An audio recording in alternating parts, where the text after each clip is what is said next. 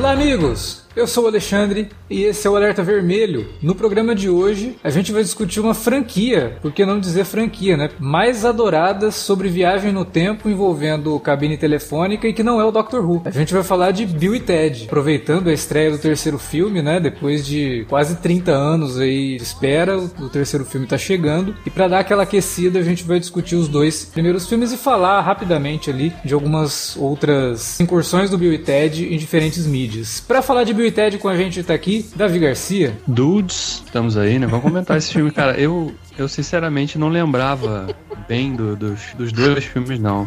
Eu tinha visto o primeiro, eu lembrava de ter visto o primeiro, mas o segundo eu acho que eu vi partes dele. Eu nunca tinha visto o segundo filme inteiro. É engraçado, e... porque o segundo eu acho que é o que mais passou na TV, assim, o primeiro demorou. Pois é, não, o, o segundo, inclusive, tá disponível no Telecine, né? Ele tá lá no. Pra quem assina Telecine Play, ele tá disponível lá. Mas eu, cara, por que, que vocês fizeram gravar desses filmes, hein? eu achando que ele ia começar com. Uou! Não, tem que ser Dude pro Davi. Também para falar de Bill tá aqui o Felipe Pereira. É, eu poderia começar fazendo uma piada, mas no dia que a gente tá gravando, a gente ficou sabendo de dois falecimentos de duas pessoas muito importantes pro, pro mundo dos podcasts, né? Uma é o Felipe Morcelli, do Comic Pod, autor de livros, escreveu um livro sobre Super-Homem, sobre Batman. Tava fazendo um podcast semanal muito legal é, sobre, sobre o mundo dos, dos quadrinhos. Infelizmente morreu. E o Harold Stricker, do Android, que participou do Nerdcast, o Cinecast, grande ilustrador também. Eu não era tão próximo do Harold, mas do Sim, Felipe gravou com a gente lá no Vortex. Então, assim, eu queria dedicar esse programa a ele e esperar que. torcer para que a estrada dele, se tiver uma estrada no além, seja boa, né? É bom que a gente vai, fazer, vai, vai falar, vai gravar um podcast alegre para dois caras que foram, foram muito bons, cara que contribuíram muito para a mídia do, do, do, podcast. Então, assim, acho que não, a gente não deveria deixar isso em branco. O trabalho que o Marcelo fazia, conteúdo de quadrinhos no Brasil, era excelente, né? E insuperável. Assim, um conteúdo muito bom mesmo. Eu acho que lá no Terra Zero. Como que pode o Terra Zero, tive, teve 200 nomes o site, ele é a maior autoridade em, em matéria de, de DC Comics no, no Brasil há muito tempo e eles são, assim, boa parte do culto que se tem do Morrison aqui no Brasil, o Vilker não me deixa não me deixa sozinho nisso é graças ao Felipe Morcelli e ao pessoal do, do Comic Pod, ao Delfim, ao Brunão, a todo mundo de lá, sabe? É. Então... É. E o Harold, cara, eu gravei com ele um cinecast sobre expressionismo alemão e foi uma discussão excelente. Ele tinha um conhecimento gigante sobre muita coisa, né? Então sempre que você ouve um podcast que ele gravou, que você, se você teve a oportunidade de gravar com ele, é, se você está ouvindo aqui esse programa, você sabe do que eu estou falando. Discutir qualquer coisa com ele era sempre você, na verdade, ter uma aula, porque o cara tinha um conhecimento gigantesco. Assim, foi, foi um baque gigante, porque a gente recebeu essas duas notícias quase que ao mesmo tempo, de manhã, né?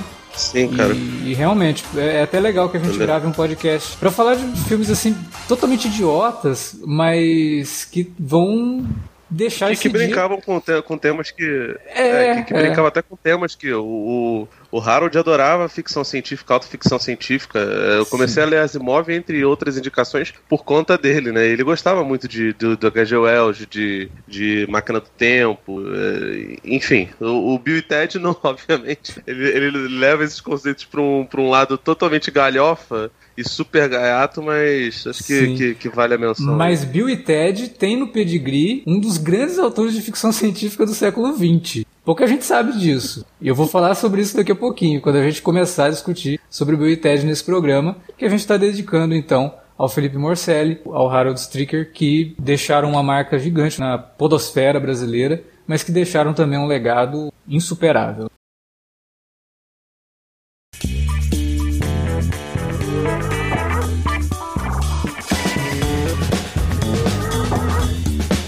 Agora ficou mais fácil ajudar o Cine Alerta a manter o conteúdo no ar e a produzir mais podcasts. Além do padrim.com.br barra cinealerta, onde você pode escolher um valor e contribuir mensalmente e ainda participar de um grupo secreto no Facebook para ter acesso antecipado aos programas, você também pode nos ajudar toda vez que for comprar aquele livro, filme, quadrinho ou o que mais você estiver precisando. É só entrar em cinealerta.com.br/ofertas e conferir uma lista sempre atualizada das melhores ofertas disponíveis na Amazon e em vários outros sites. Você também pode encontrar produtos relacionados aos temas dos podcasts e o melhor, qualquer compra feita a partir de um link que você abriu no nosso site já garante uma ajuda pra gente. Ajude o Cinealerta a continuar produzindo esse conteúdo que você gosta. padrim.com.br/barra Cinealerta ou faça suas compras a partir de cinealerta.com.br/barra ofertas. Fique agora com o podcast.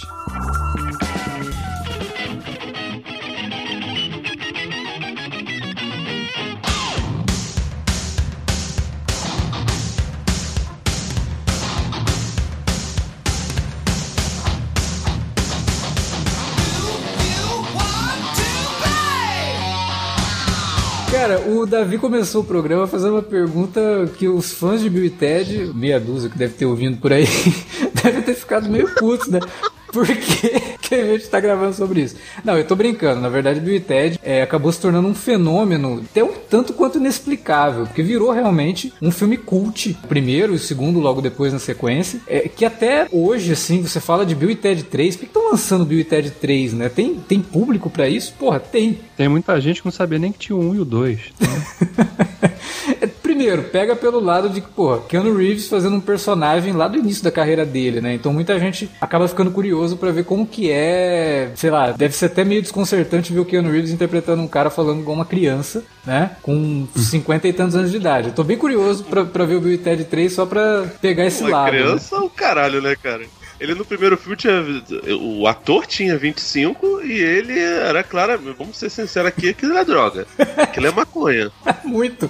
Mas é isso que é isso que puxa muito Bill e Ted. Ele é o tipo de filme que se fez bastante assim nos anos 80, aquele típico besterol com, com personagens que viviam numa trip danada o tempo todo, assim, e, tem, e surgiu muito por conta de coisas que a gente viu nos anos 70 também, tipo Cheech Chong, derivados, mas ele não tinha essa pegada de droga. Você assiste aquilo e fala, pô, sei lá, os caras só são idiotas mesmo, né? É, não tem, não tem essa, essa puxada de lado pra, pra droga nem nada, mas ele tem o mesmo, a mesma vibe desses filmes dessa época, né? E muito do que a gente viu nos anos 90 acabou vindo do que o Bill e Ted fez, tanto no primeiro quanto no segundo filme. Tem muito do Bill e Ted no que a gente vê nos dois filmes do Quanto Mais Idiota Melhor, por exemplo, né? Tem muito do Bill e Ted naqueles filmes de comédia com o Brandon Fraser do começo dos anos 90, né? O Pauly Shore também, que inclusive fez teste para fazer um dos personagens. Nos anos 90, acho que a maioria dos filmes que, que apostavam na comédia, elas usavam muito do elemento da gag física, né? Que é muito presente no Bill e Ted. Uhum. E que marcou realmente, né? Aqueles filmes da, da década de 90, principalmente, né? Você, você pega as comédias dos anos 90, assim, pra adolescente, a quantidade de personagem que o foco era ser idiota é muito grande, né? Tem um filme do David Zucker chamado Base Catball, inglês, que aqui é Sem Trapaça Não Tem Graça, que é com os criadores do South Park. O filme é extremamente idiota, mas é extremamente divertido. Adoro. Eu vi recentemente porque tá dentro da pesquisa de filmes de basquete. Enfim, os caras só são bons num fundamento, que é lance livre. Aí eles criam um esporte onde é basicamente o pessoal, algumas regras de beisebol, tem de domada de jarda, é, lance livre e insultos e bullying, tá ligado? E, e assim, e no final das contas tem, tem uma inteligênciazinha, como todo o filme do David Zucker, que fala sobre franquias saírem do, do, do, lugar onde elas estão. Isso eu acho que existe de certa forma dentro do, do Bill e Ted, embora o filme não tenha compromisso absolutamente nenhum com nenhuma mensagem. Não, ele é zero. um filme gaiato por ele mesmo, ele é galhofado por ele mesmo e pra mim, pelo menos, tá ótimo. Não, e, e é até engraçado você falar isso, porque o primeiro filme, ele surge de uma ideia que vem de um stand-up que os roteiristas, que é o Chris Madison e o Ed Solomon, faziam quando eles estavam na faculdade. Eles criaram esses personagens, o Bill e Ted, que eram dois caras que não entendiam nada de história, e que eles respondiam perguntas sobre história. Então eles ficavam lá, as pessoas que estavam assistindo faziam perguntas. A gente vê no filme, por exemplo, o professor pegar e perguntar ah, quem é a Joana Dark. Uma piada que só funciona em inglês, né? Ele pega e fala, ah, mulher do, do Noé, né? Porque é Joan of Arc, né? Aí Noé da Arca. Enfim, era essa pegada da coisa. As pessoas faziam perguntas sobre personalidades históricas e eles respondiam como se fossem pessoas que não soubessem nada. Então eles criavam na hora ali é, respostas idiotas. E aí surgiu a ideia deles escreverem um roteiro para um filme. E esse roteiro, na verdade, não teria realmente uma história, seriam várias sketches de momentos envolvendo essa inaptidão deles com história, falando sobre personagens históricos. Então não, não tinha realmente compromisso nem com trama o negócio todo. Aí é que vem o pedigree da coisa. O pai do Chris Madison é o Richard Madison. Sim, o cara que escreveu Eu Sou a Lenda. Meu Deus. escreveu a sua lenda, que é, que é roteirista do Star Trek. Exatamente. E, nossa, brother, você tá louco, eu tô, Por tô, isso. tô arrepiado, mano. Por isso que eu falei que o Bill Ted tem pedigree na ficção científica. O pai dele pegou. Caralho, eu tô, eu tô, eu tô, eu tô que nem, eu tô, uou! É muito louco, eu não sabia disso. Eu fui pesquisar e eu, eu falei, não, não é possível, essa informação não tá correta, porque não é possível que o filho do Richard Madison, que é um dos maiores nomes da ficção científica do século XX, tenha escrito um troço tão idiota quanto o Bill mas idiota no melhor sentido possível, assim, de ser uma coisa totalmente sem compromisso, né? O pai dele virou e falou, não, vocês têm que incluir alguma coisa aí pra costurar essas histórias. E ele que deu a ideia de incluir a ficção científica. No caso, a viagem no tempo. E é aí que eles entendem que, pô, os dois personagens que não entendem nada de história, como que eles se comportariam viajando para períodos diferentes da história e encontrando com personagens históricos. O roteiro original do filme tinha eles até encontrando com Hitler. Inclusive, o filme adapta isso depois pro Napoleão. Era o Hitler que eles levavam pros anos 80 e aí criava altas confusões lá, mas aí trocaram pro Napoleão porque o Hitler ia ficar meio pesado o negócio, né? É, um, um nazista muito louco. Porra, Não, né? dá, não dá. Deu a louca no bigodinho. Não, não, não vai funcionar desse jeito. Aí trocaram essa ideia e aí reescreveram o roteiro pensando realmente na questão da viagem no tempo. Originalmente, inclusive, eles viajariam numa van dessa e aí que retomo de novo aquela ideia do filme de drogado dos anos 70 e anos 80. Van era sempre o veículo dessa galera, né? E no filme eles viajariam no tempo com a van. Só que aí acharam que ficaria muito parecido com o DeLorean, do De Volta para o Futuro, e trocaram para a cabine telefônica, que também, na ideia deles ali, traria uma possibilidade visual interessante na hora de viagem no tempo para criar aqueles tubos, né, que funciona meio como uma montanha russa ali. E eles acharam que isso visualmente ficaria mais, mais legal. Foi com toda essa ideia que eles conseguiram vender os direitos para a produtora lá do Dino de Laurentiis, que comprou para produzir o filme. No meio da produção do filme, a de Laurentiis decretou falência, o que atrasou o filme por uns dois anos, mais ou menos, quase dois anos. E aí quase que ficou relegado a ser lançado para TV, mas a Orion Pictures foi lá, comprou os direitos de lançamento e acabou lançando o filme em 89. Inclusive, durante o filme todo, quando os personagens falam 1988, eles tiveram que ser redublados porque eles falavam 1987. Só pra você ter uma ideia do tanto que esse filme ficou parado aí no limbo, numa incerteza de se seria lançado ou não. Isso daí não é só coisa de quarentena, não. Antigamente o estúdio quebrava e o filme ficava no limbo também. E aí, bom, o filme estreou em 89, né? O Bill e Ted Excellent Adventure, que mostra esses dois caras colegial, tem que fazer um trabalho sobre história e eles não sabem nada sobre história. O trabalho envolve falar como que personalidades históricas encarariam o final do- do- dos anos 80, né? Como que eles veriam o mundo no final dos anos 80. E aí a gente descobre que o futuro, há muito tempo à frente, é uma sociedade totalmente criada a partir dos ideais que o Bill e Ted passaram em algum momento da vida deles, né? A gente fica até se perguntando que sociedade maluca é essa que não é idiocracia, mas tá lá. E mandam pro passado o Rufus, que é o cara que chega lá e fala: "Olha, gente, vocês têm que fazer esse trabalho, vocês têm que tirar 10 nesse trabalho aí, porque senão vocês vão se separar. Bill e Ted não vai não vai ser mais uma banda de rock, né? O Wild Stallions, que era a banda que eles queriam formar, e a nossa sociedade estará perdida. Então eles dão, ele dá a máquina do tempo para eles e joga os, os dois no, no, no tempo lá para conhecerem personalidades históricas e completarem o trabalho. E essa é a história do filme. Não tem um vilão, nenhum grande paradoxo que eles têm que impedir, tipo De Volta pro Futuro, né? Que cria todo aquele paradoxo da mãe do Martin se apaixonar por- por ele, né? E ele ter que fazer com que a mãe se apaixone pelo pai para que ele possa ter certeza que vai nascer. Não tem nada disso no Bill e Ted. É só eles pegando essas personalidades históricas e levando pro passado para poder fazer um trabalho e passar de ano. Só isso. Não tem nada mais básico que isso. E aí eles vão enfrentando assim inúmeras situações que vão do realmente engraçado por ser idiota demais e de coisas assim que você fica, cara, mas isso é muito idiota. Por que, que eu tô vendo isso, sabe? Que é até- chega até a ser um pouco desconcertante, né? E, mas, o, mas o filme acabou ganhando um, um- um público justamente por conta disso, né? Falava de dois moleques que fugiam também daquele estereótipo de serem os rejeitados da escola. Eles só eram os palhaços da escola, mas eles não sofriam bullying, nem nada disso. Tanto que no, no, no roteiro até tinha essa questão deles serem meio rejeitados e sofrerem bullying. Mas aí quando contrataram o Keanu Reeves e o Alex Winter, o diretor do filme, que foi o Stephen Herrick, achou que seria impossível você ter um Keanu Reeves e o Alex Winter como adolescentes que ninguém gosta, porque eles têm muito cara de bom moço e não tem como não gostar do Keanu Reeves e do Alex Winter. Então eles tiraram essa ideia do filme e acabou até que funcionando bem, porque foge do estereótipo, como eu falei, né? E normalmente nos anos 80 você tinha isso, personagem que a gente acompanhava numa aventura lá que começava na escola, era o carinha que era o rejeitado. É, e aqui no Bill e Ted não, Bill e Ted eles são só os dois palhaços que ninguém leva a sério, mas não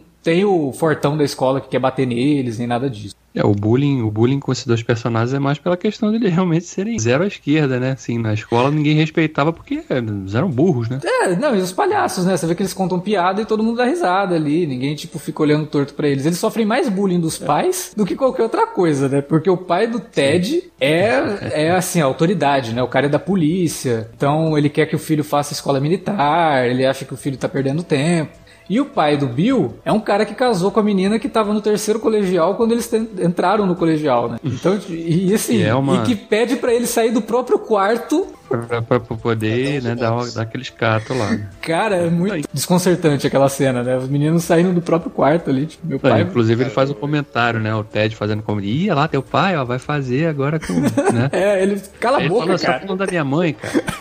Não, que é uma outra piada. Essa é uma piada que eu achei legal, porque quando eu comecei a ver o segundo filme, e né, eu vi o segundo filme pela primeira vez inteiro mesmo, uhum. né, sem parar, eu falei, cara, mas peraí, ela não era mãe do Bill no primeiro filme? O que aconteceu? né? Porque quando eles estão ali olhando, ela fala assim, cara, você tá olhando pra sua mãe assim? Ele fala, peraí, mas ele era mãe, ela era mãe dele, não, não dele, do, do Ted. O que que tá acontecendo aqui? alguma coisa, né? Cara? É, aí depois é que fica estabelecido que é uma piada mesmo, né? Ela simplesmente trocou de marido. É, e casou com o pai do, do Ted, né? É. E ela troca, e ela troca depois, no, no pós-crédito mostra, né, que... Pós-crédito não, né? Nas notícias posteriores, um pouco perto ali dos créditos finais, mostra que ela, ela se apaixonou pelo, pelo vilão do filme lá, pelo... pelo... Ah, é. Sim, do, do, do segundo. É, é, é, Eu tenho muitas ressalvas com, com o Bill Ted, com os dois filmes, mas uma coisa que eu acho legal é que, de fato, o filme não se leva a sério. Tanto não se leva a sério que ele não se preocupa em momento nenhum de explicar por que, que esses caras se tornaram ícones que mudaram os rumos do, do universo. Né? Eles criaram, eles proporcionaram a criação de uma utopia em, em que o mundo vive em paz, a sociedade é, é, igualitária, né? Todos os problemas da humanidade foram resolvidos por causa do Bill Ted. Né? E o filme nunca se preocupa em mostrar como isso aconteceu. Ele simplesmente diz que isso aconteceu e que eles não podem, né? No melhor estilo Exterminador do Futuro, alguém vai tentar apagar isso e alguém tem que né, se meter para garantir que as coisas aconteçam do jeito que elas aconteceram. Eu sempre vi como uma coisa meio nas entrelinhas, assim, que eles falam, né? Que foi a música deles que mudou o mundo e tal, e fica na mensagem, né? Porque você vê que apesar de eles serem idiotas, eles são muito bons, né? Aquela ideia toda do sejam excelentes ah, sim, uns com os outros. Que na verdade, se a gente seguisse a ideia de sejam excelentes uns com os outros, a gente tá vivendo uma utopia mesmo, né? É, não deixa de ser verdade, né?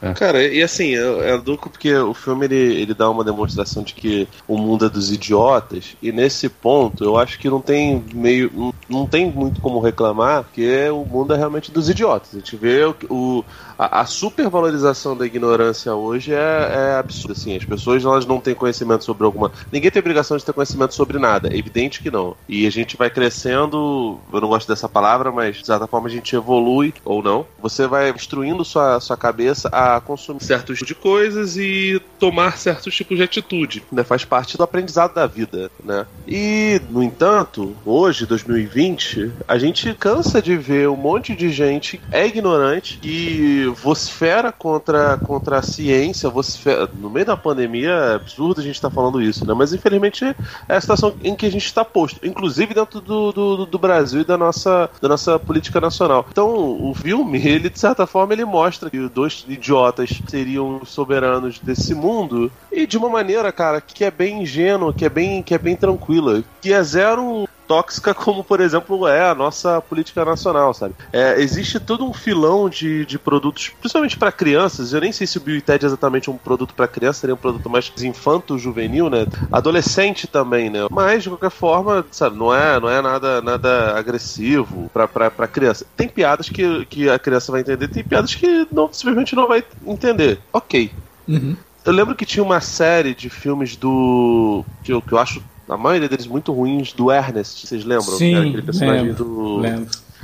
Esqueci o nome do ator. O sujeito até morreu no meio do, da, da, da feitoria de um desses filmes e o ator era ótimo, ele era dublador também. O Atlantis, o Reino Perdido, aquele filme sensacional da Disney, foi até dedicado a ele. É, o Ernest é meio dentro dessa, dessa pegada Bill e Ted coloca, sabe? E por mais que os personagens sejam ingênuos, todo o entorno tem uma, uma hora um pouquinho mais adulta. Então, assim, eles são pessoas que são ignorantes, mas eles são espertos. E, de certa forma, se você quiser problematizar, você pode afirmar que, a, que talvez a escola tenha, tenha método de pesquisa e de, e de aprendizado um pouco tacanhos, porque Sim. eles são pessoas que, que se tornariam célebres e, no entanto, eles são meio excluídos da, do, do resto da escola, sabe? Porque, porque eles são os maconheiros do caralho.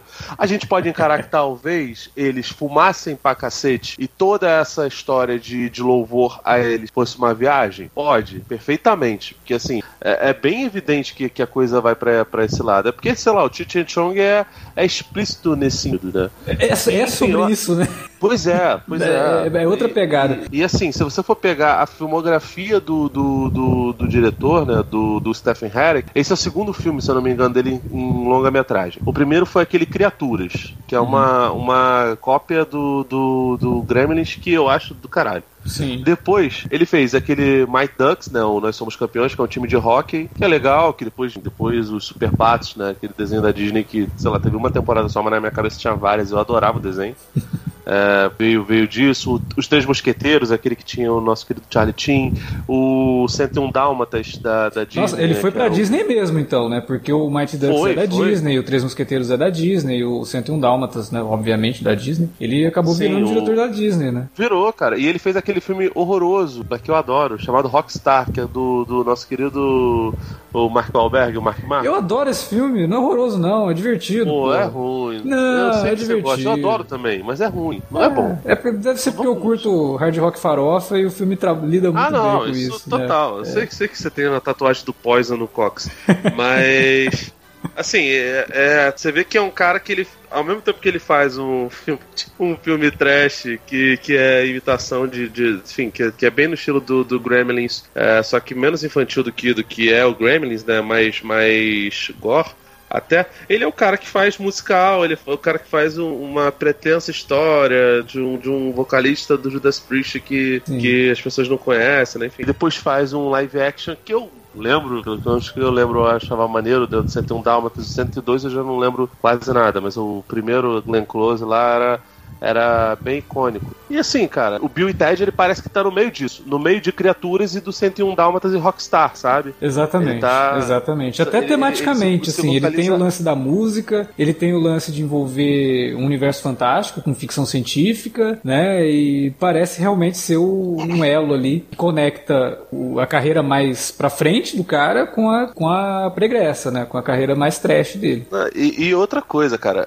o cenário, os cenários, principalmente os figurinos dos personagens que, que viajam no tempo daquela cúpula lá de. Caraca, dali é tão belamente tosco. É, tão é Mambembe, né, cara? É muito Mambembe. É maravilhoso. eu, eu, fiquei esperando uma hora que ia aparecer um bebê gigante que nem no Chapolin, tá ligado? Uma. É, nossa, maravilhoso. Não, cara. é muito acho, louco, acho... porque o filme tinha pouquíssimo orçamento, né? Ele. O primeiro filme custou 6 milhões e meio e fez 40 milhões. Então, tipo, foi um sucesso realmente muito grande. É, mas o orçamento pequeno a gente percebe nitidamente no filme, né, cara? Porque os cenários são muito pobres. É, você vê que a cena que quando eles vão buscar o Sócrates, por exemplo, você percebe nitidamente que eles estão numa daquelas prefeituras ou fóruns dos Estados Unidos que tem aquelas aquelas aquela estrutura. Né? É, que tem aquela é. estrutura meio, meio baseada na, na, na Grécia, uhum. mas é, é, muito tosco. A única parte realmente mais ou menos ok é quando eles vão pro castelo lá, que eles realmente filmaram, acho que na Itália, para poder ter aquele, aquele lugar mais medieval. Mas do resto. Eu vou te falar, Alex, se eles fazem uma versão do Bill Ted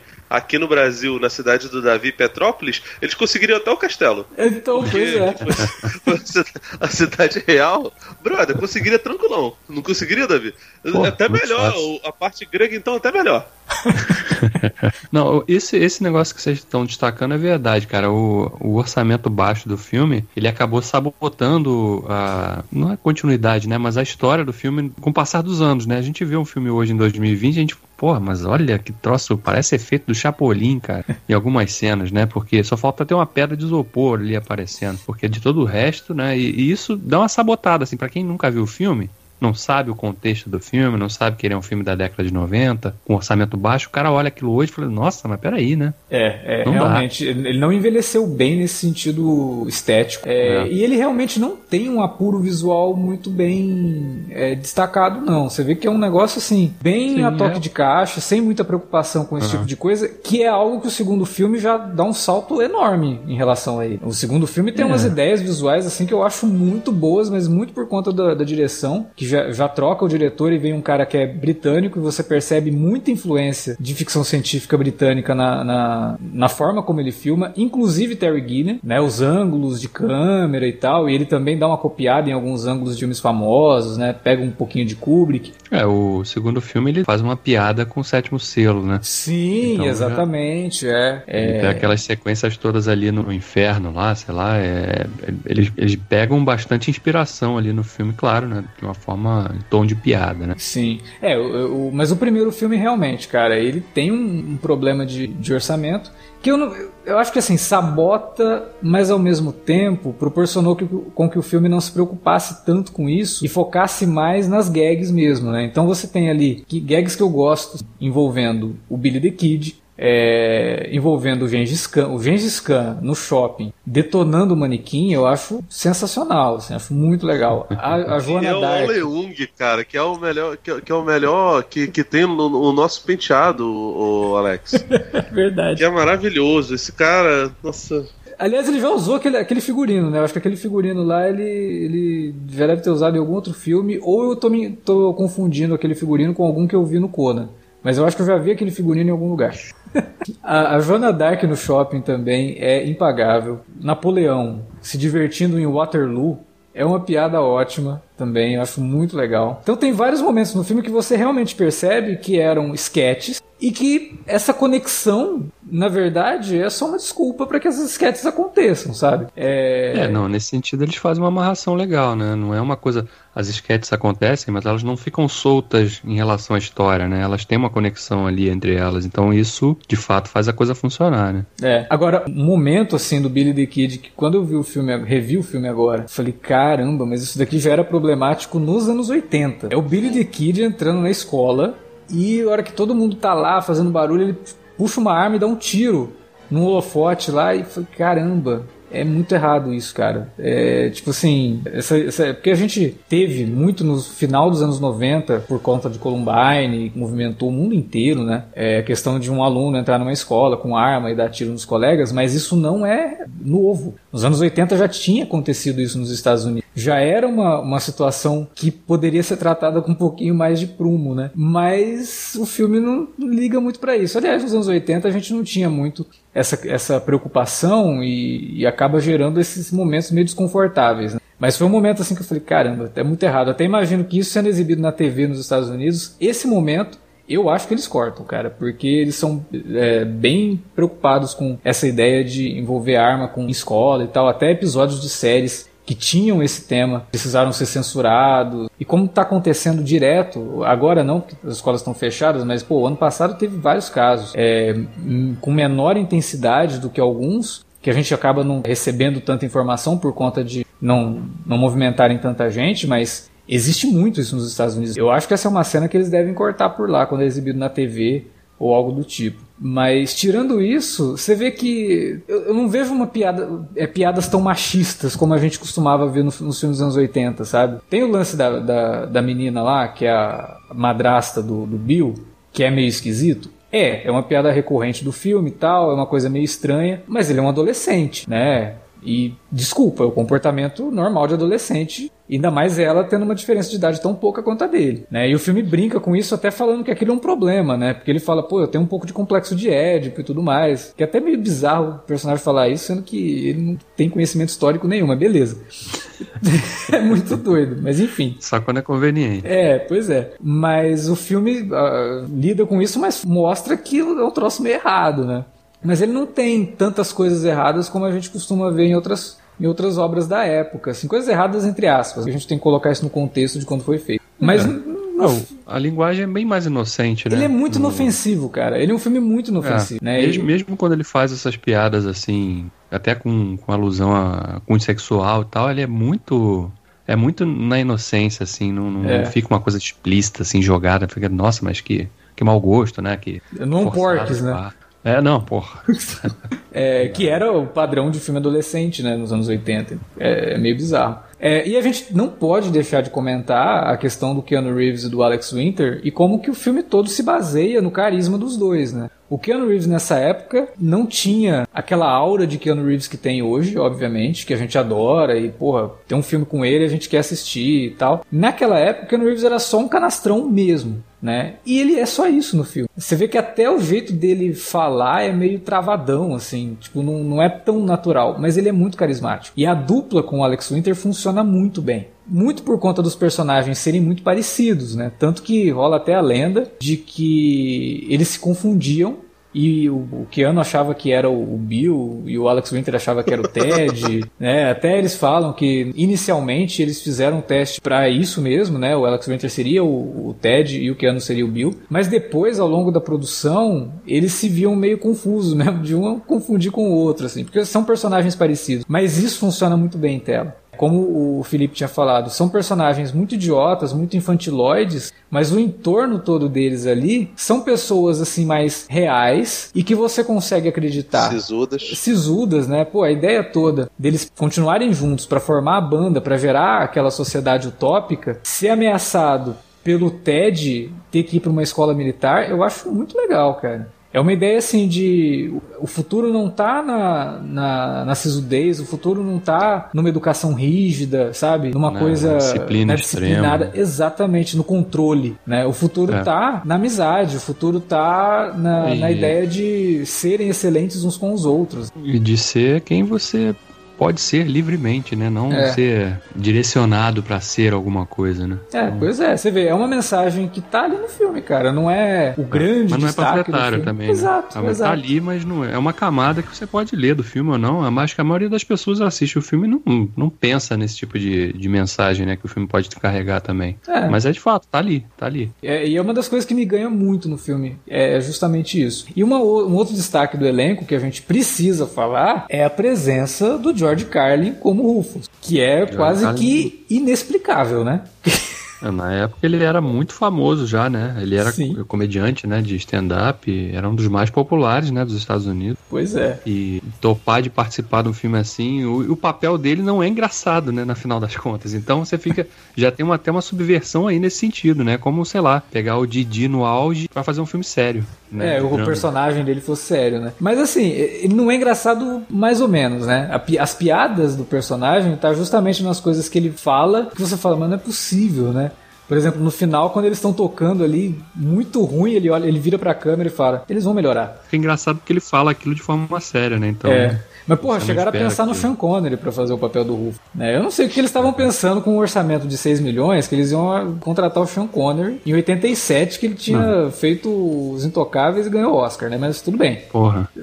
não, e aquela altura ele devia, devia, devia estar tá filmando também o Indiana Jones, A Última Cruzada, né? Então... Sim, é. Mas passou pela cabeça deles chamarem o Sean Connery. Vários atores, na verdade. Até que o, o diretor do filme virou e falou, gente, mas a gente precisa de um comediante para fazer esse papel. E aí foram atrás do George Carlin, né? Ele acabou aceitando. Duas vezes, né? Porque ele volta no segundo filme. E o interessante é que o Rufus ele não tem uma participação muito grande no filme, mas ele acabou se tornando um personagem bem icônico. Tanto que na série animada, ele é o cara que normalmente aparece para dar missão para eles e que cuida de tudo ali, né? É, ele tem um destaque muito maior depois na série animada e na série live action lá, que tem seis ou sete episódios, ele acaba aparecendo mais também. Mas no filme mesmo, a aparição dele é, é bem curtinha. É só para realmente surpreender todo mundo de olhar e falar: caramba, que o George Carlin tá fazendo esse filme, né? No segundo filme, provavelmente eles não tinham um orçamento muito alto, né? Eles acabaram contratando a Panglir para fazer o Rufus uma parte do filme disfarçado, né? Então... Exatamente. É, e tem as participações do Clarence Clemons, da Martha Davis do Phil A. Bill, que são os três mais as pessoas mais importantes do planeta, né? Que foi também meio que um acidente de percurso que um amigo do diretor ou dos produtores tinha amizade com o Clarence Clemons, que era lá da Street Band, né? Clarence Clemons é um, é um músico assim completaço. Ele morreu em 2011. Tocava com o, a, a Street Band do Springsteen desde os anos 70 e era um puta músico.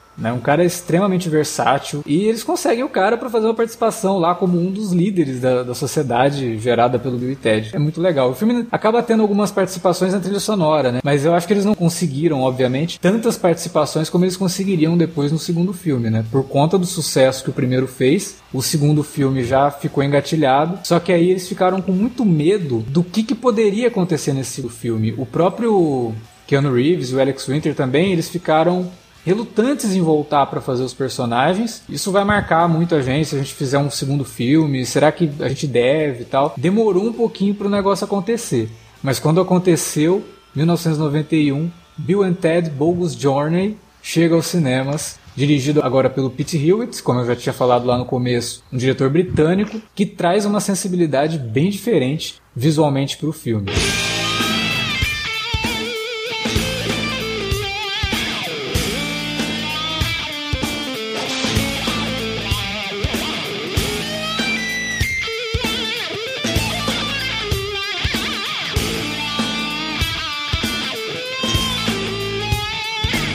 Segundo filme, na verdade, o, o núcleo dela é praticamente um remake do filme, do primeiro, né? No sentido de que existe uma missão, estão envolvidos e eles têm que, no, no, eles têm que ter, atingir um objetivo no final para garantir a continuidade da existência deles como dupla, como banda, pra né, garantir aquela utopia lá. Mas agora é, tinha mas... mais foco na trama mesmo, né? Você vê que é. tem um vilão, é. você tem. Eu, eu, acho que, é, desafios, que, aí no né? caso é, é mais uma parada de expandir o universo. Quando você vê uma continuação, geralmente ela exagera todas todas as coisas que, que acontecem no primeiro filme para que as pessoas não percebam que é basicamente a mesma história. Aqui existe um fiapo de roteiro bem parecido com, com o primeiro, né? O Solomon e o Matt fazem algo bem parecido com o primeiro, mas eles apelam para outros clichês dentro da, da, da, ficção científica. E, enfim, além, eu concordo com o Alex, além do, do filme ficar visualmente mais, mais elaborado, eu achei a trilha desse daí muito mais memorável. Porque, Sim. evidentemente, eles tiveram mais grana para poder poder é, fazer as coisas. É engraçado porque, tipo, realmente passou muito tempo. Eles filmaram o primeiro em 87, né? E o segundo filme ele estreou em 91. Para as pessoas, não pareceu tanto tempo porque foram só dois anos. Dois anos é um tempo considerável pra você fazer uma continuação, né? É, se você faz a toque de caixa, seria em, em 90, né? O filme é de, de 91, mas pros caras realmente devia ser é, uma, uma diferença grande, cara. Mas, pô, velho, eu acho o acréscimo da morte e o modo como ele. Como o diretor escolhe ali visualmente é, retratar a viagem ali pelo, pelo inferno, pelo além, cara, que dali é sensacional. É, eu gosto assim, mais do se... segundo filme. Eu acho o segundo filme muito mais divertido. Não, e ele brinca, assim, a, até referências que na época não eram óbvias, tipo, eles estarem, eles mortos, eles estão em cores átonas, sabe? Uhum. É, meio zumbi do Jorge Romero. É, não, não é como é hoje, que, sei lá, o, o, eu lembro que o Diário de Adolescente, que, que era uns 5 anos depois do, desse filme, ele, ele mostra os garotos drogados ali com, com pele cinza e, assim, super moralista, né? O filme é ba baseado no, no, no livro de um, de um cara que era um doidaraço, foi drogadaço, filme é, extremamente moralista. Aqui não, você sabe? É uma parada inofensiva, boba, ingênua, como é do, do, do primeiro. E que, porra, cara, a rec... até a reciclagem das piadas, a personagem da Missy ser apaixonada pelo, pelo pai do, do Ted agora, né? Está casado com o pai do Ted em vez do Bill, é sensacional. E assim, eles darem até prosseguimento ao, ao par da, das meninas lá, das princesas que eles raptaram do. do não, e mais do, do, que isso, né? Na banda elas são as únicas que sabem tocar.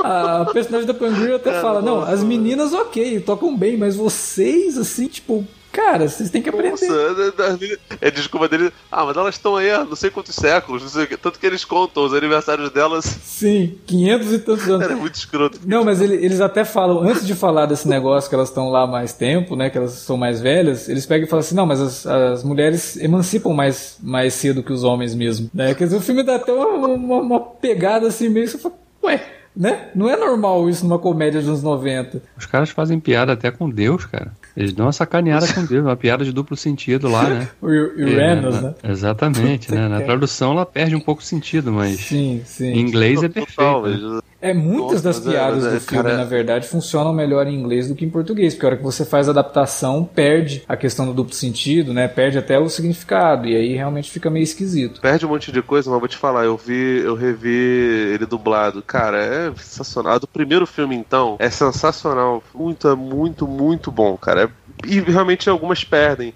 E essa parte deles conversando com Deus, não lembro se é o Bill ou o Ted, acho que é o Ted, que ele fala, pô, Deus, aí, Parabéns aí pela Terra, um lugar maneiro. Cara, isso daí é um tapa na cara do William Shatner para aquele filme horroroso que ele dirigiu, Star Trek 5, em que ele. A única parte mais ou menos do filme é o Kirk tendo uma ideia genial. Fala, peraí, sério, se você é o criador, por que você precisa da minha nave? Tá Sim. Tá ligado? Porra, ele elogiando a Terra é 20 vezes mais, mais bem sacado do que, do que essa parada. Aliás, não sei se você viu nos créditos finais que o William Shatner tá acreditado no filme por causa daquela cena de Star Trek que aparece no meio. Sim, né? Sim. Genial, cara. O William Shatner tá acreditado acreditado no filme. Como assim, né? E que depois eles fazem, eles retomam a cena quando eles vão lá para aquele deserto, né? Que a gente já discutiu aqui em vários podcasts, tipo Westworld, até no, no, no, Star Trek agora do Picard, né? Que eles filmam uma cena lá também. Um local é extremamente famoso para quem gosta de Jornada nas Estrelas. E eles retomam, eles mostram a cena de jornada que aparece aquele deserto. E na sequência eles estão indo para aquele lugar. E até o zoom que eles dão no local é igual ao do episódio de Star Trek, cara. Eu falei, caramba, que legal, né? Você vê que aí deve ser o Madison puxando um pouquinho de sardinha pro pai, né? Tentar homenagear meu pai aqui. É, tudo bem que o Arena não é um episódio que foi escrito pelo Madison. Agora, a morte, cara, é o grande Bom. destaque. O William Sadler. Ele, esse cara, ele geralmente faz papéis tão sisudos, né? Porra, ele é o vilão do Duro de Matar 2, cara. Pois é. Muito bom. Não, e, e, outros, e outros papéis que ele aparece também, né? Ele, ele aparece em minissérie, é, obras sérias mesmo. Ele fez sim. o The Pacific lá, ele aparece também. Sim, sim. Ele é um ator que você não tá acostumado a ver o cara fazendo papel cômico, né? Pois é, e ele, se dá muito bem, aquela, cara. A maquiagem dele pesadona, né? Ele, ele fica, em alguns momentos ele parece o esqueleto lá daquele filme do He-Man, do Mestres do Universo. né, que foi feito pelo. E cara, falando com sotaque, né, por conta de ser uma referência ao filme do, do Bergman, né, ele fala com sotaque meio sueco. cara, é muito escroto, né, velho? E ele, e ele tem umas piadinhas que são muito boas, cara. Aquela cena que quando eles já voltaram pra vida e tal, que ele tá acompanhando o Bill e Ted naquela, naquela loja de material pegando as coisas, ele passa pelo corredor, o cara tá fumando, ele te vejo em breve. Porra, aquilo é muito bom, cara, porque é um negócio é bobo, tá falando muita coisa com poucas palavras, né? Esse cara que tá fumando, inclusive, é o diretor do filme, fazendo uma ponta. E tem também dentro dessa loja a piada dele olhando pra foice dele e pra uma foice moderna, né? Ele olha assim pra uma, uhum. olha pra outra. Deixa a foice moderna quieta, usa a minha mesmo. Tem mais, é mais imponente. É, mas, cara, ele se dá muito bem. Todos os momentos dele no filme são hilários, cara. Ele vestido de mulher, sabe? Só com vestidinho, mas por cima da. da... Caralho. É, e ele falando com, com, com, Eu não lembro se era São Pedro. Aí que o porteiro só. Ai, velho, não sou eu não. Tipo, ele pedindo desculpa pra Deus, pô, foi mal, cara. tô, tô atrapalhando teu trabalho, já não basta o meu erro. Cara, é muito bom. E como eu falei, né, tem o vilão nesse filme, que é interpretado pelo Joss Eklund, que também vivia fazendo filme sério, né? E que é até meio surreal que ele tenha feito esse filme, mas ele faz bem o Chuck Denomulus, né? Que o sobrenome é o contrário do Ed Solomon, que é um dos roteiristas do E eu acho que um dos grandes destaques do filme acaba ficando justamente pra parte técnica, né? Que se no primeiro lá a parte técnica é hilária, de ruim, nesse você percebe que ele teve um orçamento melhor, ele já custou 20 milhões, né? Fez 38, é um pouco menos do que fez o primeiro filme mas ele teve, conseguiu ter um orçamento mais interessante e que proporcionou para o filme alguns momentos que eu acho muito bacanas mesmo, que é como o Davi e o Felipe já tinham falado ali no começo, que é justamente as viagens pro, pro céu, pro inferno, né? mundo dos mortos e tudo mais, rendem momentos muito bem feitos. A maquiagem do Alex Winter fazendo a vovó é ótima que é realmente maquiagem de, de, respeito ali, sabe? Não é um troço mal feito, não, é muito bem feito. E as escolhas que o diretor faz, né, que o Pete Hewitt faz, de como mostrar aquele local, né, fazendo referência a Full Metal Jacket, fazendo referência a, a Laranja Mecânica, fazendo referência a 1984, fazendo referência de novo, né, o Sétimo Selo e tudo mais. Sim, ele, eu acho que ele enxergou no Bill e Ted uma coisa que o primeiro filme não conseguiu fazer fazer. Muito por conta da falta de grana, mas também por conta, talvez, da falta de visão mesmo. Ou de só acharem que poderia também, ser. Né? É, de só acharem que poderia ser uma comédia meio surtada, mas sem muitas inspirações, hum. sabe? Sem, sem muita criatividade. Eu acho que o segundo filme ganha pela criatividade. Tem grandes momentos ali de efeitos práticos e tem bons efeitos visuais também, sabe? É um filme que acaba trazendo é, os dois lados. O segundo filme ele tem muito mais personalidade, né? O, a gente conhece mais de quem, quem são esses dois caras de fato, né? No primeiro eles são mais aqueles, eles ficam realmente mais são os bobões, né? Os, os garotos bobões e tal, que ficam só ali, ah, dude, ah. O segundo não, você tem mais um, você conhece um pouquinho mais de quem eles são ali. Você sabe que os caras, por exemplo, eles têm um profundo respeito pelas namoradas lá, né? Sim. Pra, pra estabelecer aquele exato o, o oposto, o contraste para as figuras robóticas deles, né? Que tratam as mulheres como, como objeto, né? E não estão nem aí para nada. Os caras, eles realmente eles têm um respeito ali por elas, valorizam aquele relacionamento e tal. E, e a gente conhece isso mais. Tem a oportunidade, o segundo filme explora mais esses lados desses personagens, né? Então, nesse sentido, ele, ele te, te deixa muito mais lembranças positivas sobre coisas que acontecem com esses personagens do que no primeiro filme. Não, e, e ele é um filme mais completo também. Dentro daquilo que a gente conhece como cinema norte-americano, sabe? Ele tem mais elementos que a gente espera ver de um filme desse naipe. Como eu falei, ele tem a ideia do vilão que quer impedir que o Bill e Ted faça aquela, aquela sociedade, porque ele acha tudo aquilo ridículo. De novo, ele é um vilão extremamente autoritário. Você percebe que ele é um cara que, se ele dominasse tudo, ele se tornaria um ditador. E ele é o cara que quer impedir que a sociedade possa pensar livremente. Então ele quer impedir que o Bill e Ted formem essa ideia toda de, de, de pacifismo e tudo mais, mandando dois robôs que ele abomina, né? Ele mesmo não gosta dos robôs, porque os robôs são basicamente o Bill e Ted do mal mesmo. A personalidade deles é, é, é baseada no Bill e Ted, para poder matar o Bill e Ted. E ele, eles matam o Bill e Ted, né? Isso que é legal no filme, assim, porque ao invés de a gente trabalhar com a ideia da viagem no tempo,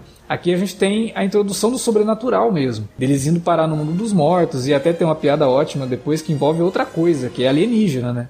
Que Deus manda eles lá e procurar o maior engenheiro do universo e tal. E aí eles encontram uma criatura que parece que saiu do, do filme do He-Man também, né? Nossa, parece, parece que saiu do filme do He-Man, não. Parece que saiu do Willow da Terra da Magia, cara. Aquilo, e, porra, foda pra caralho, cara. Aquilo dali, nossa, mas come o, o Howard, o super-herói do, do, do, George Lucas, com farofa, parceiro. Do cara. Não, e o melhor, né? Na hora que eles chegam lá, e o Bill e Ted ficam lá, peraí, mas esse aí é o maior cientista do universo? Aí o cara fala, ué, o que, que você tá achando que isso é o maior cientista do universo ia sair da Terra? Ainda faz essa, zoeira, essa zoeira com, a, com a raça humana, né? Sim. Sim, porque a Terra, terra, terra comandada por gente como eles, cara.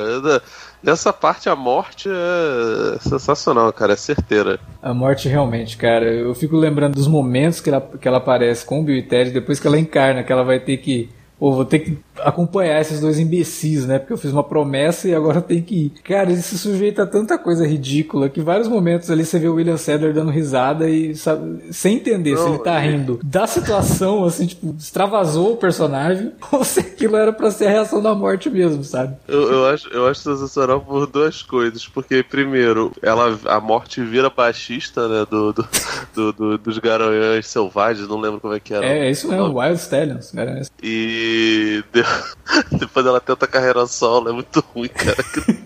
Aquela coisa no final Caralho, velho. Eu queria, eu queria que esse, esse terceiro filme fosse nessa, nessa linha temporal, nessas brigas. Eu queria ver quais qual foram as tretas da banda. Por que, que não deu. Por que, que não deu certo? E provavelmente não vai ser, né? Aparentemente, pelo que eu entendi, eles. Ele, alguma coisa deu errado lá, eles não são mais os, os maiorais em 2019, 2020, não sei exatamente quando é que vai se passar o, o terceiro filme. E a, a segunda coisa, cara, é que essa versão da morte ferrou pra cacete o Neil Gaiman e qualquer pessoa que, sei lá, a Marvel, por exemplo, acho que ela não colocou o Thanos pra ser apaixonado pela morte, porque é, essa versão da morte é sensacional. É muito melhor do que, do que as coisas que, que eles poderiam fazer ali, sabe? Então, ah, não, o Thanos é um cara higienista, ele é preocupado, né? Ele é o Paulo Guedes do, do da, da, galáxia. E aí, por isso ele vai destruir as coisas todas. Não, ele não tá apaixonado pela morte, não. A mesma coisa do Gaiman, cara. Eu fico coitado do, da série do Sandman, cara. Coitado de Joseph Gordon-Levitt, sei lá com quem tá essa porcaria dessa série. Não sai nunca também. É porque realmente ficou muito icônico. O William Sadler depois, ele interpreta a morte de novo, não com a mesma característica do Bill e Ted, mas ele faz a morte de novo num episódio de Contos da Cripta, que é uma série que, putz, cara, eu queria, eu comecei a fazer maratona de Contos da Cripta há pouco tempo e eu acabei parando, eu preciso retomar porque tem episódios fantásticos e participações assim de, de atores que é, já eram grandes na época, né? Então é muito legal você ver, por exemplo, o Schwarzenegger aparecendo no episódio de Contos da Cripta conversando a caveirinha lá que introduzia as, as histórias. É bizarro. Mas enfim, né? Voltando. O, e o William Sadler, na verdade, tem uma piada bem bizarra, entre aspas, porque quando eles prendem o vilão do filme, ele tá encostado assim na, na, numa grade, né? O pai do, do, Ted vai lá, prende o vilão e tal, e ele pega e fala Book and Daniel, que era a catchphrase do Steve McGarrett na série original Havaí 5-0. Toda vez que ele prendia alguém, ele falava Book and Dan pro Dan, né, que era o parceiro dele. E essa catchphrase acaba sendo utilizada depois no remake do Havaí 5.0. E no remake do Havaí 5.0, o William Sadler é o pai do Steve McGarrett. Aí eu não sei se algum roteirista do, do, do, do Havaí 5.0 falou, vamos pegar o cara que fez a morte, que no final do filme faz uma piada referente ao Havaí 5.0 e colocar como pai do nosso protagonista aqui, né? Porra, se você for pegar, ali tem coisas nesse filme, por exemplo, tem uma cena lá que eles estão no carro, né? O Bill e Ted roubou e eles estão indo pra cidade, né? E a hora que, a, que, o carro passa, a câmera fica de ponta cabeça e a gente tem a noção de que o carro tá de ponta cabeça também, né? Que é uma cena que é muito parecida com a cena que o Aronofsky filma no Fonte da Vida, que ele faz isso também, né? O personagem passa de carro, ele vira de ponta cabeça a câmera. Ou seja, Bill e Ted referência para Darren Aronofsky. Toma essa, você que tava achando que era só um filme idiota. Ah, e, o, Davi perguntando por que que você tá falando do filme. Pô, fez história, pô. E Keanu Reeves colocando um óculos escuro, entrando na cabine telefônica 10 anos antes de Matrix, quase. Toma Verdade. essa também. Falou. e no finalzinho eles ainda fizeram essa coisa que você tinha citado antes deles, do que Keanu Reeves ia fazer o Bill e o, e o Alex ia fazer o Ted. Eles fazem essa brincadeira, não sei se foi intencional, acredito que tenha sido, dos filhos deles, né? Ah, sim. O filho do Bill é Ted, o filho do Ted é Bill, né? É, eu achei até estranho isso, porque no, no terceiro filme parece que eles têm duas filhas, né? São duas meninas uh -huh. que aparecem lá. Eu, porque assim, né? Vamos ver é. se no filme eles vão explicar, né? Da onde veio, mas beleza. É... Não, vai ser a mesma piada da Missy lá, simplesmente trocou e pronto. E tem também o lance de quando eles vão pro futuro, ou pro passado, sei lá, que eles passam um tempão aprendendo, né? Eles voltam no show para continuar o show. Eles voltam com o visual do ZZ Top, né? E o ZZ Top era para ter aparecido no primeiro filme, eles queriam ter o ZZ Top aparecendo no filme, mas não conseguiram. E para esse eles conseguem, assim, um monte de gente, né? Tem o cara lá do, do, do Fate No More, é, tem várias aparições ao longo do filme. Tem o Primus, que tá fazendo um show lá onde eles vão se apresentar. Tem muita eu gente fiquei, assim, dos anos 90. Eu fiquei na esperança de aparecer o, Van, o Ed Van Halen. Ah, né? pois é. Não, mas... tanto no, no, primeiro filme. É, acho que ainda não era suficiente para ter o Ed Van Talvez no terceiro pode aparecer. Eu acho que podia ficar de olho aí, quem ah, sabe. Acho que, acho que não tá no MDB, não. Não, não vai rolar. Mas é como eu falei, eu acho o segundo filme muito mais engraçado, muito mais resolvido do primeiro e muito mais interessante, assim, tem ideias muito melhores. E depois do, do, do, segundo filme, aí estourou para um monte de lugar. Tem quadrinhos do Bill e Ted. A Marvel lançou uma, uma, série em quadrinhos do Bill e Ted no começo dos anos 90. Tem game do Bill e Ted. Saiu game para Nintendinho, saiu para PC, saiu para outras plataformas, Game Boy. Teve o desenho do Bill e Ted, que era legalzinho, tinha lá algumas ideias ok. O Keanu e o Alex Winter iriam dublar. Eu acho que eles até dublaram alguns episódios, mas depois são substituídos por outros dois atores. E esses outros dois atores acabam fazendo uma tentativa de série live action do Bill e Ted, que não é legal. Não funciona. Não, não, não rola, assim, é, é muito esquisito. A, a, série, a série live action eu nem lembro. Eu sei que a, o desenho, se eu não me engano, foi feito entre os dois filmes, né? Entre os dois filmes, é 90 91. A, é, a série live é, action que é de 92. Que passava, eu não lembro se eu vi ele na, na, na, SBT ou na Globo, cara, mas eu lembro de ter visto algumas coisas assim e não entender nada, porque Bill e Ted foi um negócio que eu fui ver já mais, já mais velho. O filme é de 89, eu tinha um ano. Eu, obviamente, não vi quando, quando, quando era criança. E assim, uma das coisas que, eu, eu, voltamos lá ao começo da conversa a gente teve do, do Davi perguntar por que a gente estava falando sobre isso. Cara, Bill e Ted é um negócio que, que hoje em dia tem um culto em volta, mas que, ao meu ver, ele só funciona para as pessoas que viveram naquela época ou que viram o filme na época que deveriam ter visto que era na, na, na infância e adolescência, né? É. Se, se, você for dar, dar ele para uma plateia mais nova hoje, eu não sei se, as, se, essa plateia vai, vai gostar, né? Alguns dos nossos ouvintes são um pouco mais novos, de repente eles podem até comentar aí no, no, no, no post ou nas redes sociais, é, falando falando se, se, se esse tipo de filme pega essas plateias mais, mais novas. Mas como tem toda aquela iconografia, aquele estilo meio videoclipe, sabe? Meio, porra, era o começo do estouro da MTV, é, é tipo você Bom. colocar uma pessoa hoje de 15 anos para assistir Beavis and Butthead. É, tipo, não é, um negócio... pra ele, sabe? Tipo... Eu até acho que, que, o, que o Bill e Ted é um pouco mais, mais universal do que, é o, que era o Beavis and Butthead. E assim, o fato de o Beavis and Butthead ser um negócio que é mais difícil de você, de você achar por conta de ter muita. Na época tinha muito pedaço de clipe, e isso sempre derruba é, sim, sim. as coisas. É, é, é tipo, é um é negócio que ficou meio preso no tempo. O Beavis and Butthead, pra mim, é meio como, é o, como era o Duke Nukem, tá ligado? É um negócio que vai ter um revival agora. Se eles não souberem remodelar, Vai ficar, nossa, brother, é um negócio muito. usar mullet. Não, é. não, não, não, não, cabe muito, sabe? O Bill e Ted parece ser um negócio mais, mais universal, mas, sei lá, para mim é uma coisa bem semelhante a, a, hoje o Davi querer fazer um TikTok. É, ele é proibido. A, a, polícia do TikTok não vai deixar ele fazer, tá entendendo? Por isso que ele não entende o Mario Júnior, por isso que ele não entende a parada do, do point and click, é, porque não é pra geração dele, sabe? O Bill Ted parece um negócio meio assim. Eu acredito que esse terceiro filme, ele vai obviamente apelar para coisas mais comuns e por isso que as filhas dele provavelmente vão estar tá lá para poder fazer uma conexão e obviamente vai ter choque de, de geração, como se é. espera de um, de, um, de um filme de comédia é, desses aí, né? O que me deixa um pouco incomodado incomodado é realmente Keanu Reeves sem, sem barba, cara. Ele parece uma, uma, sei lá, cara, ele parece uma professora substituta de matemática, sabe?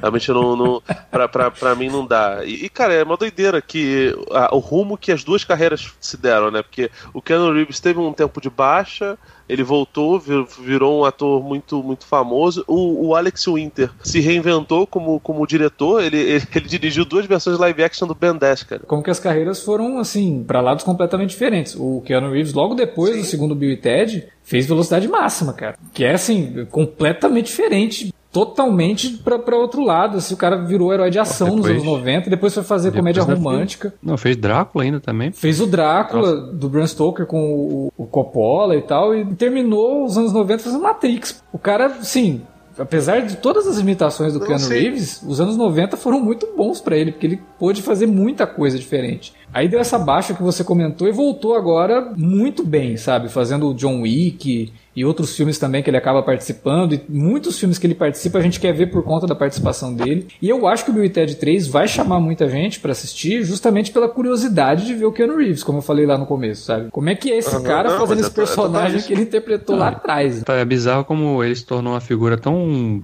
marcante na cultura pop em geral, né? Um dos principais games desse ano, de 2020, Cyberpunk, foi totalmente o marketing foi construído no início em cima da, da aparição do, do Keanu Reeves no jogo. É.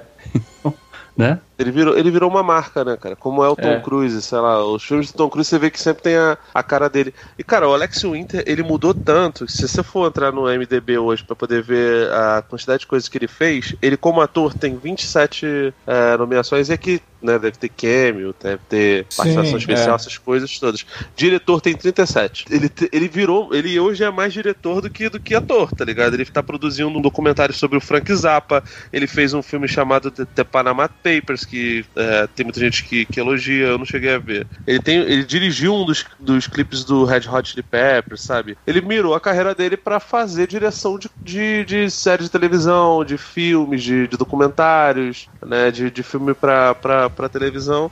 Eu, eu acho legal, porque assim, eu, eu gostava dele, achava ele um cara, um sujeito carismático. É, nunca foi um grande ator, como o próprio Keanu Reeves também não sim, era sim. um grande ator, mas, mas eles funcionavam juntos. Vai ser bem, bem curioso aí a gente assistir o terceiro filme. E a gente volta para falar do terceiro filme no nosso primeiro alerta de spoiler desde Aves de Rapina. Caralho. Eu acho que é, né? Pois é, tomara que a gente consiga assistir o filme aí e traga aqui para vocês as nossas impressões do Bill e Ted 3. Eu tô bem curioso para assistir mesmo, é, para ver que caminhos que o filme vai tomar, é, para onde que isso vai, né? Foi uma, um negócio que muito tempo, por muito tempo, é, foi alardeado. O próprio Keanu Reeves, no começo dos anos 2000, queria voltar a fazer e tal, mas nunca dava certo. Agora deu, só que assim, deu num momento muito doido, né? Cinquenta e tantos anos. Vamos ver o que, que vai, vai sair desse filme. Vai ser no mínimo curioso ver esse choque de gerações aí. Mas é isso, né? É, acho que Bill e Ted fez parte mesmo da adolescência de muita gente e como o Felipe falou, funciona para esse público. Eu não sei hoje realmente se uma pessoa sem ter qualquer conhecimento, vai, um cara que não tem nenhuma afinidade com os filmes do Keanu Reeves ou que não tem nenhuma afinidade com filmes dos anos 90 e 80, se pegar para assistir, vai achar um saco, vai achar tudo muito esquisito, tudo muito é, mal feito. E não vai ter essa conexão mesmo com, com o negócio. Mas quem assistiu na época, ou quem for assistir, levando em conta isso que eu comentei, levando em conta o Keanu Reeves no começo de carreira, levando em conta o que tinha de cultura de música, né, de videoclipe nos anos 80 e 90, e os outros filmes de comédia que saíram nessa época, eu acho que vai gostar, porque tem muito do que, do, do, que funcionava nesses filmes, sabe? Tanto o primeiro, mas principalmente o segundo. Então vai ser bem interessante ver a reação do público também, né, a esse novo filme, e quem não conhecia, se assistir ao novo filme, resolver assistir aos outros dois, ver como que vai ser essa reação toda. A gente espera que o filme seja bacana, até por conta desse carisma do, do, do Keanu Reeves, desse carisma do Alex Winter. A gente não quer ver esses caras envolvidos em coisas ruins, né? A gente quer que, que, o, que o negócio funcione e acabe até dando algum lucro aí para eles. Afinal de contas, é, a gente está num momento tão difícil que um filme, até um filme meio idiota e tal, talvez seja o que a gente está precisando aqui no momento, numa coisa mais descompromissada, mais alegre e parece ser essa a ideia do filme.